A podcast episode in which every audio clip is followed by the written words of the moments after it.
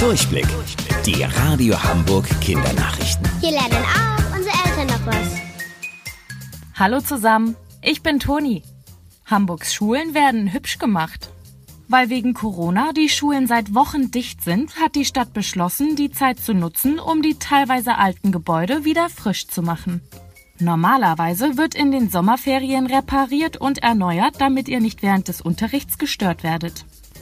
Weil ihr ja aber gerade zu Hause bleibt, ist jetzt viel Zeit dafür. Außerdem bekommen einige Schulen sogenannte Klassenhäuser. Das sind kleinere Gebäude aus Holz, die einfach neben das Schulgebäude gestellt werden. Darin befinden sich ein paar Klassenzimmer.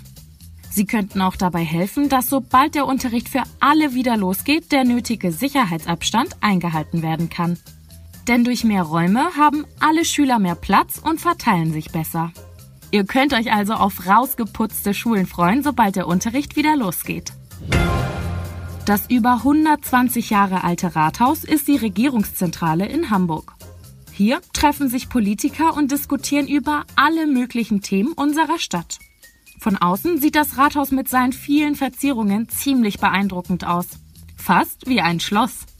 Von innen gibt's auch ziemlich viel zu staunen. Von großen Statuen bis zu goldverzierten Wänden. Normalerweise könnt ihr die bei einer Führung durch das Gebäude selbst entdecken. Doch wegen Corona ist das aktuell nicht möglich. Bis jetzt denn ihr spaziert einfach vom Sofa aus durch das Hamburger Rathaus. Auf der virtuellen Entdeckungstour könnt ihr auch bis in den 112 Meter hohen Turm und von da aus über die ganze Stadt blicken. Um da hinzukommen, müsstet ihr eigentlich 357 Stufen hochlaufen. Jetzt geht das ganz leicht mit einem Klick. Alle Infos findet ihr auch bei uns im Netz unter radiohamburg.de. Wusstet ihr eigentlich schon?